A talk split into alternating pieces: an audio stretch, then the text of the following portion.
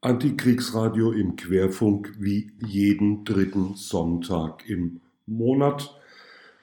Ich lese von der Website imi-online.de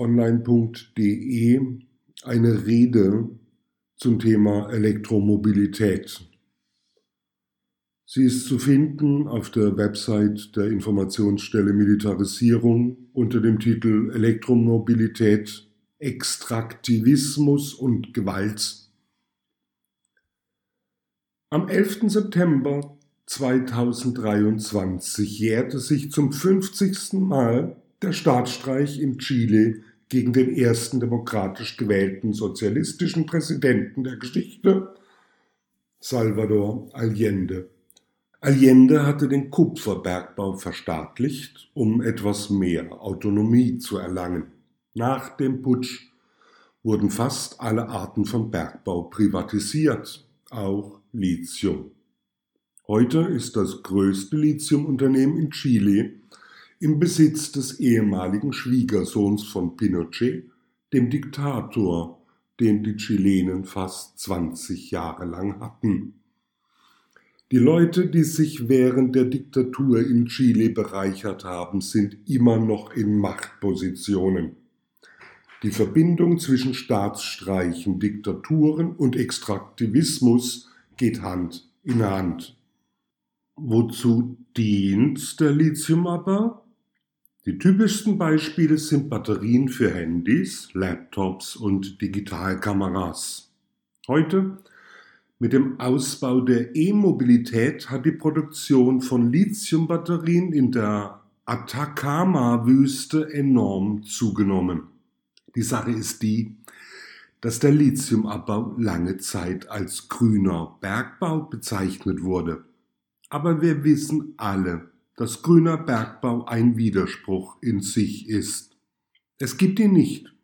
Es ist so, als würde man von nachhaltigem Wachstum sprechen, von grüner Entwicklung, grünem Wasserstoff, sauberer Kohle oder militärischer Intelligenz. Der einzig grüne Bergbau ist die Mine, die man nie öffnet. Das einzige nachhaltige private Auto ist das, das nie verkauft wird. Aber wie funktioniert der grüne Bergbau?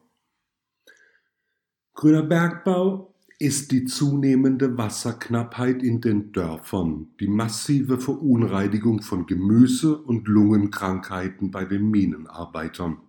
Es ist die Zerstörung traditioneller Lebensweisen wie in der Agrarwirtschaft und Viehwirtschaft. Es ist die Nichtanerkennung des einzigen internationalen verbindlichen Instruments für die Beteiligung und Konsultation indigener Völker. Das Übereinkommen über eingeborene und in Stämmen lebende Völker in unabhängigen Ländern die Konvention Nummer 169 der Internationalen Arbeitsorganisation. Es geht um die Zertifizierung, um zu sagen, verantwortungsvoller Bergbau. Bergbau mit einer Gender-Perspektive. Wie kann der Bergbau eine Geschlechterperspektive haben, wenn man den Gemeinden das Wasser abnimmt? Bergbauzertifizierungssysteme sind das ultimative Greenwashing im globalen Süden, vorangetrieben von der Europäischen Union und Ursula von der Leyen. Die Sache ist die, dass der grüne Bergbau das Recht auf Verhandlungen und Entschädigung anerkennt, aber niemals das Recht der Menschen anerkennt, Nein zu sagen. Die Menschen sollten das Recht haben, Nein zum Bergbau zu sagen. Wir brauchen nicht noch mehr Zerstörung. Wir brauchen nicht noch mehr Delegationen von Volkswagen, Porsche und Mercedes-Benz, die mit der Deutschen Gesellschaft für internationale Zusammenarbeit nach Chile, Bolivien und Argentinien kommen, um uns zu überzeugen, wie gut die Welt mit diesen Mineralien aussehen wird von der brutalen Unterdrückung der Proteste, der Kriminalisierung sozialer Bewegungen, der Verfolgung und Ermordung sozialer Anführer und der Militarisierung vieler Gebiete ganz zu schweigen.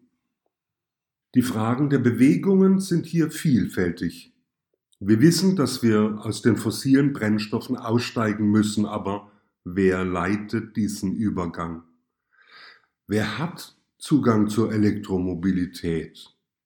Welche Art von Elektromobilität wird uns zur Verfügung gestellt? Wer sind die Konsumenten dieser Produkte und wer bleibt in der kolonialen Schuldenfalle? Faschismus, das koloniale Projekt und Fake News sind auf dem Vormarsch. Wir müssen wachsam sein. Wir sind nicht genug Menschen. Lasst uns gegen die rechte Propaganda kämpfen und versuchen, diejenigen zu überzeugen, die nicht hier sind. Es mag unbequem sein, aber wir müssen mit Menschen sprechen, die die IAA für eine coole Veranstaltung halten. Progressive Bewegungen müssen sich zusammenschließen. Wir müssen uns zusammenschließen und radikale und antikoloniale soziale Bewegungen im globalen Süden und auf der ganzen Welt unterstützen und verteidigen.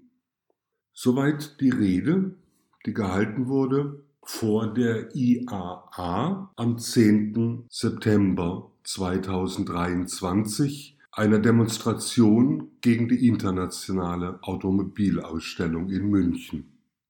Zu finden ist die Rede unter www.imi-online.de.